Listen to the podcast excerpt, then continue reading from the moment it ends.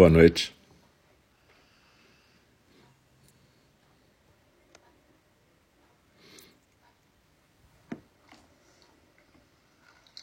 Boa noite. Nós estamos aqui no primeiro programa dessa noite, de quarta-feira, 1 de setembro de 2021. Aqui é o nosso Zendô na nuvem. Zendô virtual de Einindi, o Templo Zen do Cuidado Amoroso Eterno. Eu sou o Alcio, um dos professores de Einindi, responsável também pela Sangha e pela Ordem dos Hospitalários no Dharma. E é muito legal a gente estar junto aqui. Muito obrigado a quem está compartilhando essa prática. E a gente nas quartas-feiras tem sempre dois programas à noite. Primeiro é às oito, quando a gente faz uma meditação compartilhada, né? A gente fala às vezes zazen orientado, mas vocês sabem, isso é uma certa forçação de barra, porque zazen não pode ser compartilhado no sentido estrito com alguém falando. Na verdade, é uma prática em silêncio, a gente compartilha de outra forma. Mas a gente está numa meditação compartilhada que visa criar condições para que a gente possa efetivamente praticar o zazen, ou melhor, deixar o zazen acontecer. É...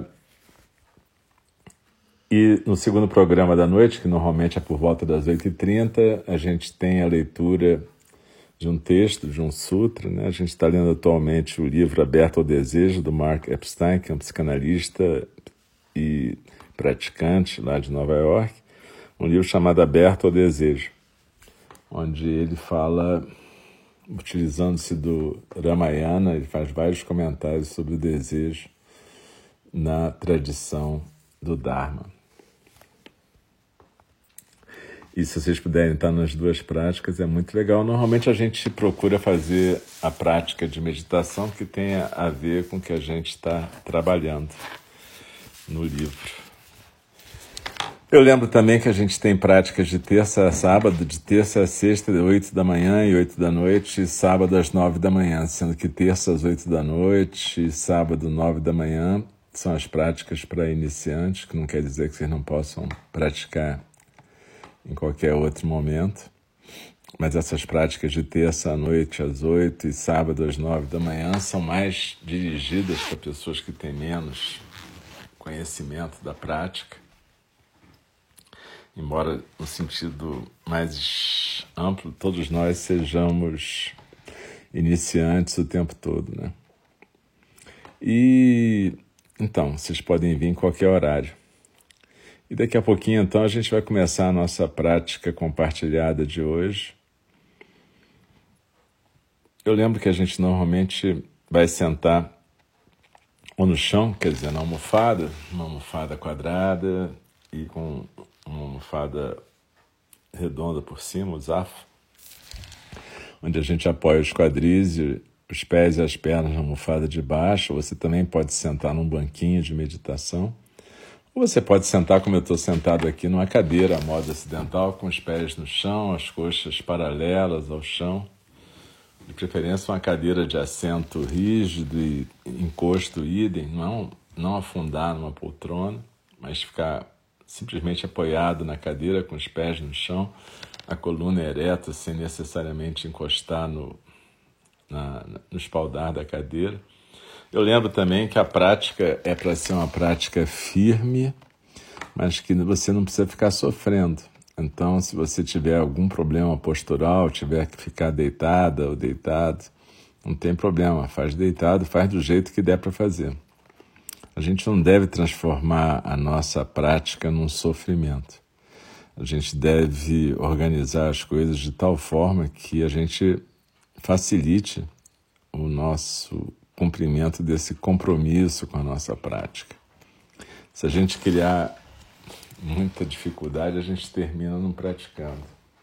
E é mais importante a gente praticar um pouco todo dia do que fazer grandes estiradas, assim, ah, meditar uma hora seguida, uma vez por semana. É mais negócio você praticar 10, 15 minutos por dia, todos os dias, e ir criando essa intimidade com a prática, tá? Então, vamos procurar nos colocar na postura. É, a gente pode criar sempre uma ambiência que facilite a prática. No caso aqui, eu tenho um incensozinho rolando, uma imagem do Buda, o sininho, mas cada um pode fazer do jeito que quiser. A gente pode meditar em qualquer lugar, em qualquer momento na verdade. Mas essa ambiência frequentemente facilita a entrada no estado meditativo. Então, muito obrigado a todas e todos por estarmos presentes aqui em conjunto e praticarmos em conjunto. Normalmente a gente convida o sino a soar três vezes para começar a prática e uma vez para terminar, não precisa se mexer correndo no fim e procura é, perceber esse sino como um chamado, um chamado para a presença, né? para que a gente lembre da nossa intenção aqui. Então, uma boa noite, vamos dar início então à nossa prática de hoje.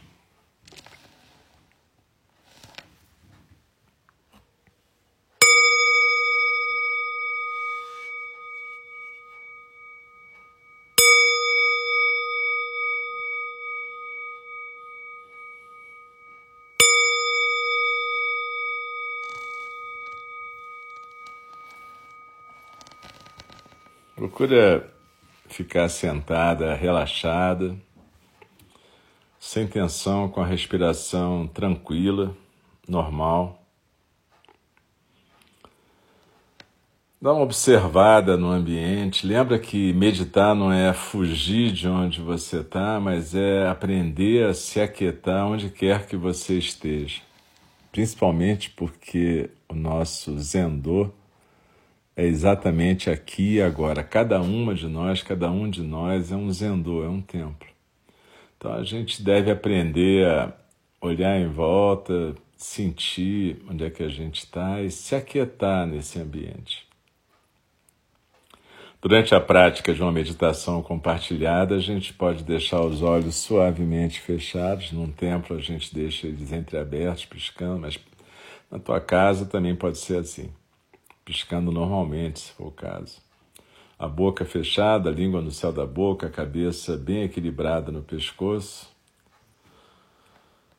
Peito aberto, ombros soltos, barriga solta. E a postura é firme, mas é relaxada ao mesmo tempo. Então, procura usar esse método que a gente tem usado lembrar de se aterrar, sentir a postura, sentir o chão, a almofada, a cadeira, sentir a sua base presente, aquilo que a John chama de grounding, você se aterrar na postura.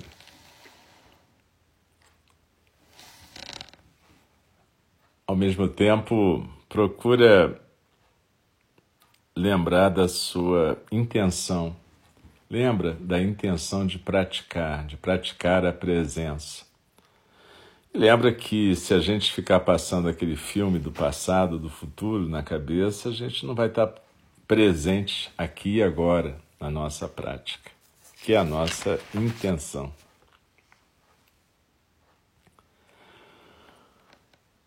Por outro lado, também procure sintonizar com seus estados cognitivos, emocionais, físicos, aceitando integralmente o que esse momento tem para nos oferecer. Lembra que meditar não deixa de ser se libertar, mas a gente só pode ser realmente livre se a gente não rejeitar parte alguma de nós mesmos. Por isso que Dogen Zenji fala que essa é tão somente a agradável e simples prática do Buda. E a gente sempre fica meio bolado quando escuta simples, porque a gente acha esquisito. Mas é como se fosse uma bolha. Quando você dá um peteleco, a bolha arrebenta. Mas até você dar o peteleco, a bolha está lá. Então, esse aceitar integralmente o que está se apresentando como esse momento é que é talvez a, a atividade mais difícil para quem está se dispondo a praticar. Isso está nos preceitos da gente como aceitar todos os ingredientes que a vida oferece, sejam amargos, doces, azedos, salgados, indiferentes, tanto faz. E aceitar sem conversar. A gente está numa prática de meditação, então o que aparecer a gente acolhe. É isso que a gente chama de correnteza dos sons do mundo. É tudo que está aparecendo e desaparecendo. E a gente acolhe, acolhe sem conversar. Simplesmente acolhe. Acolhe sem julgamento, sem ficar pensando que devia ser assim ou assado.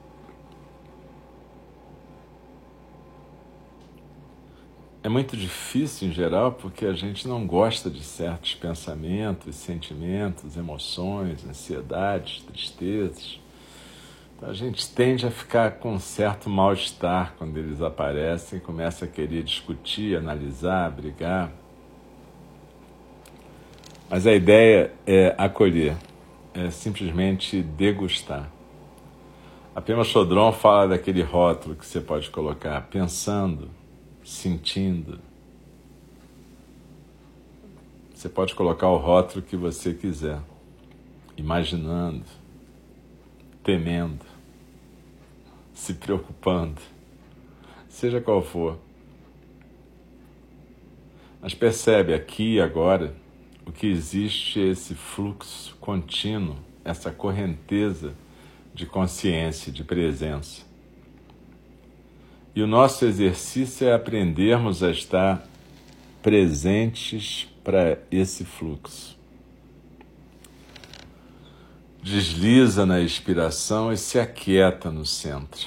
Lembra, é, cria esse, essa rotina de poder se aquietar no seu rara, quatro dedos abaixo do umbigo, no seu centro. Esse é o seu centro onde quer que você esteja, no Zendô virtual, no Zendô presencial, no meio da rodoviária, no aeroporto, andando no mato, como aqui no Itororó, andando na selva da cidade. A gente sempre tem esse centro, então desliza na expiração com calma e se aquieta no centro, quatro dedos abaixo do umbigo, no centro do corpo cria essa intimidade com o seu rara. Pode, você pode visualizar como aquele laguinho no final de uma cachoeira, ou como aquilo que está no final dessa pirâmide invertida, tanto faz. Contanto que você deslize na expiração, na sensação física da expiração e se aquiete no seu centro.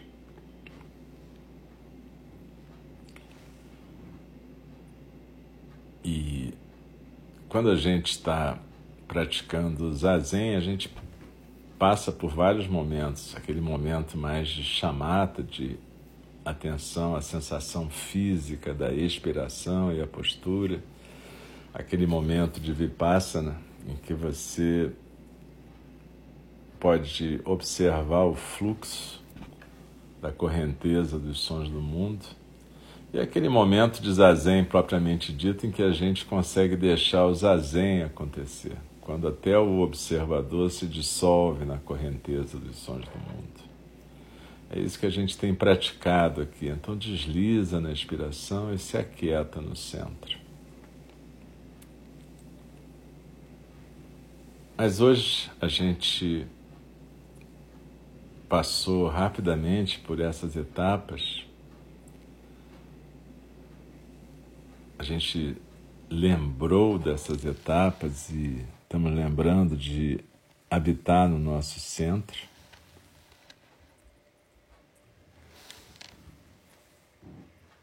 Mas vamos aproveitar a nossa intimidade com o nosso centro para praticar uma meditação que a gente chama de meditação de meta, ou meditação do cuidado amoroso. Nosso templo se chama Templo Zen do Cuidado Amoroso. Einin, em japonês, ou meta, em Pali. Maitri, em sânscrito. A gente, na verdade, meta é, um, é um, uma das quatro coisas que a gente chama as quatro incomensuráveis, que são meta, karuna, mudita e upeksha.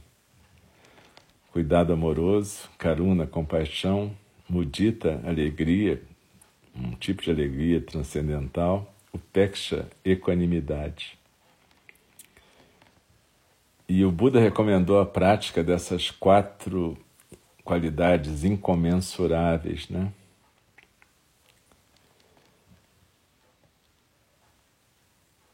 o Frank Ostazeski, ele fala que quando a gente junta meta, que é cuidado amoroso com sofrimento, surge karuna, compaixão. Quando a gente junta meta, cuidado amoroso com a felicidade, surge mudita, alegria transcendental. O peksha, que é essa equanimidade, a capacidade que a gente falou há pouco de aceitar todos os ingredientes da vida, purifica meta, sustenta a meta, sustenta a mudita e sustenta a compaixão. Essas quatro qualidades incomensuráveis estabilizam esse contínuo mental, esse fluxo da correnteza.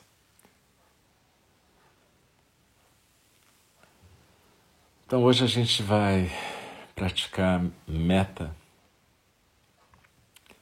porque muitas vezes no nosso dia a dia, mesmo construindo intimidade com o nosso centro, com a respiração, com a postura e possibilitando o zazen, a gente às vezes tem que enfrentar hábitos mentais muito negativos. Hábitos mentais que vêm de um vício com raiva, ódio, ilusão, ignorância. E o Buda recomendou a prática de meta como um antídoto para isso. Então, quando a gente sentir que a gente está sendo arrastado por esses obstáculos, principalmente a raiva, a ilusão, ou ignorância, né?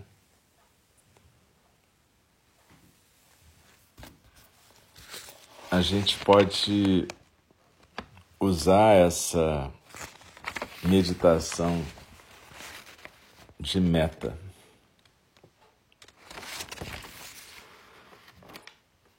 Na verdade, os três obstáculos que o Buda falava principalmente eram cobiça, ódio e ilusão. Mas isso pode ter vários nomes. Gente pode chamar de fissura, aversão, indiferença, ou tédio.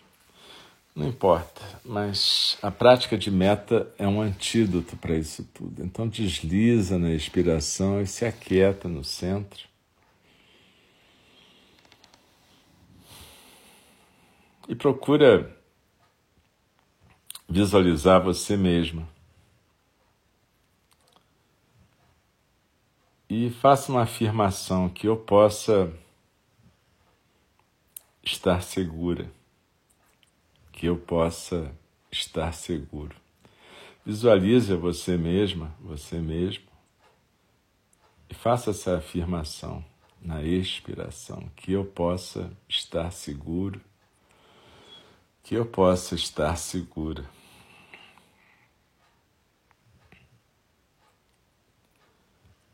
que eu possa estar alegre.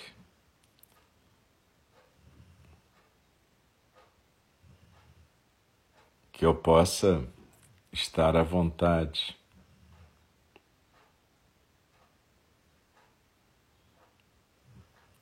Que eu possa estar em paz.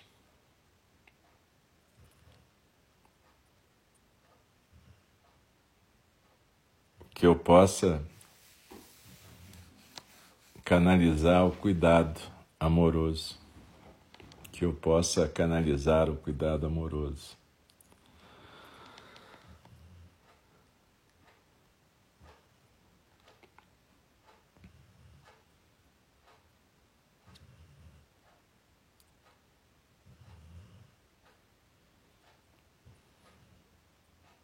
Que eu possa me perdoar por qualquer tipo de mal que eventualmente eu tenha provocado a mim mesmo ou aos demais seres. Que eu possa me perdoar pelo mal que eventualmente eu tenha feito a mim mesmo e aos demais seres.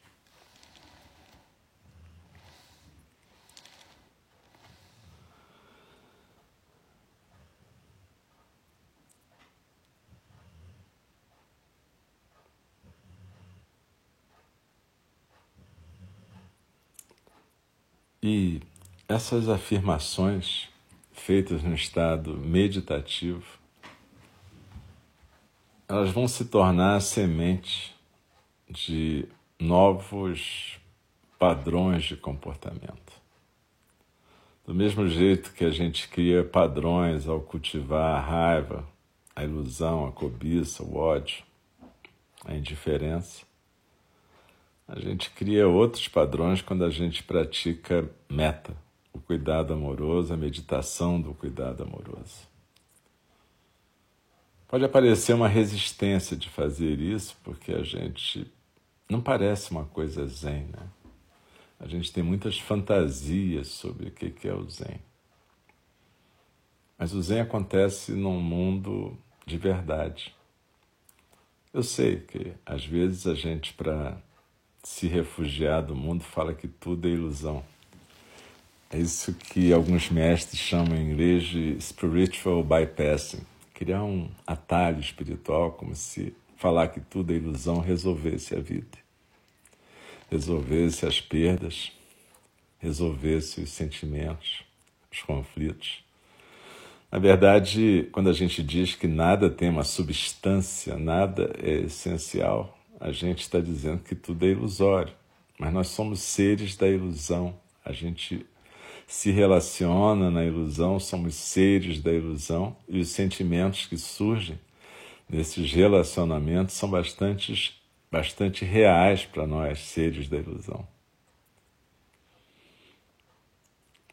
Então, observe que a prática de meta, como a gente está fazendo aqui agora, ela vai criar sementes na gente. E a gente, se você achar difícil começar a praticar meta com a visualização de você mesma, você pode visualizar um ser que seja mais fácil de ser amado. É, eu sei, é triste, mas tem gente que não consegue se amar muito. Às vezes é mais fácil começar com outro ser. Isso é muito ao contrário do que se ensinava nos tempos de Buda, mas nós ocidentais somos seres meio complicados às vezes. Então, o Frank, quando ensinou isso, falou de uma pessoa que ele ensinou essa prática, que na verdade só conseguia ter esses sentimentos todos em relação ao cachorro dele. Então, durante muito tempo, essa pessoa praticou usando o cachorro como objeto da prática de meta até conseguir colocar pessoas e depois a si mesmo.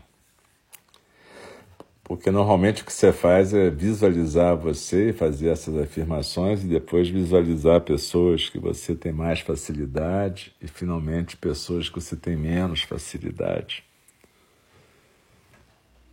E você pode acrescentar essa parte do perdão, do mesmo jeito que você falou que eu possa me perdoar, você possa que eu possa perdoar os que eu acho que me prejudicaram, consciente ou inconscientemente.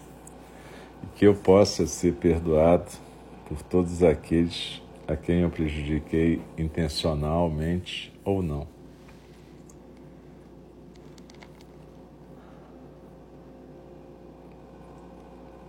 Desliza na expiração e se aquieta no centro. A gente tem feito práticas em que, de certa maneira, a gente, através da prática de chamata e vipassana, a gente se coloca na possibilidade de deixar acontecer o zazen. A gente já praticou a meditação de Tonglen, que é um tipo de prática de meta na forma tibetânica, meditação do dar e receber. A gente já praticou meditações de luto, meditações de dor, vários tipos de meditação aplicada. Entenda, você pode criar a sua própria meditação aplicada quando você criar essa intimidade com o seu centro. Você vai andar por aí como um zendô, na verdade. E eu lembro sempre, isso é uma coisa leve, não é para andar por aí com cara de praticante. É para andar com leveza, tranquilidade, sendo um Zendô, sendo um canal de meta. E como é que a gente faz isso? Assim, a gente aprende a criar um centro de. um jeito de encontrar o nosso centro de silêncio, quietude, tranquilidade. A gente vai criando essa intimidade, amizade. E a gente vai criando um jeito de estabelecer sementes positivas. Dogen Zenji dizia que do zazen aparecia tudo. E às vezes para a gente isso parece meio misterioso. E é, mas veja, quando a gente pratica zazen e o zazen acontece, ele deixa um perfume na gente, deixa essa capacidade de entender o fluxo da consciência como o fluxo da nossa vida que a gente está unida nesse fluxo, ninguém está realmente separado.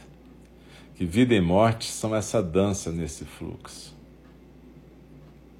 E que todos os ingredientes da vida estão aí para serem usados. Então, quando a gente tem ansiedade ou raiva, a gente pode se perguntar: o que, que essa raiva está me ensinando? Qual é o ensinamento que eu tenho aqui? Em vez de descarregar a raiva, a gente aprende a entender essa energia como mais uma manifestação da vida. E tenta fazer com que o jeito que ela seja canalizada seja um jeito construtivo, um jeito que sirva realmente. Servir aqui significa prestar um serviço a todos os seres. Então, desliza na expiração, se aquieta no centro. Percebe a sua tarefa como praticante, como a tarefa de um pesquisador. Por isso que eu vou repetir algo que eu disse semana passada do Gen Zenji, no Genji Okoan, um capítulo importante do Shobogenzo. Ele fala que estudar o Dharma é estudar a si mesmo. Você pode colocar investigar o Dharma é investigar a si mesmo. Então você é um investigador, você é um pesquisador. Estudar a si mesmo é esquecer de si mesmo. Portanto, você começa a ter uma postura menos narcísica na vida. E esquecer de si mesmo é ser autenticado pelo mundo e suas miríades de fenômenos. É parar de ficar projetando no mundo a nossa loucura. Então perceba que tudo isso está imbricado. O estudo do Dharma, como vocês vão poder estudar no, nesse novo curso que os nossos irmãos instrutores de energia, professores estão dando sobre os obstáculos, né?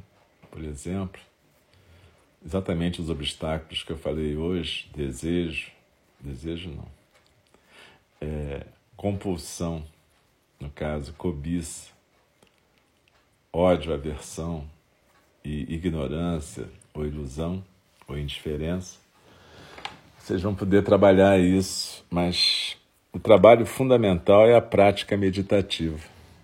O trabalho fundamental é criar essa amizade e essa intimidade com o seu centro.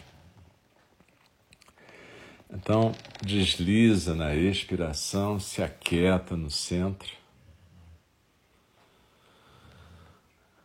E coloca essa intenção no final da prática formal de hoje de se tornar realmente um pesquisador do Dharma, um pesquisador de como o Dharma está se manifestando nessa singularidade momentânea que está acontecendo e que a gente chama de eu. E como que o Dharma está se manifestando nesse acontecimento que são nossos relacionamentos. Desliza na inspiração e se aquieta no centro.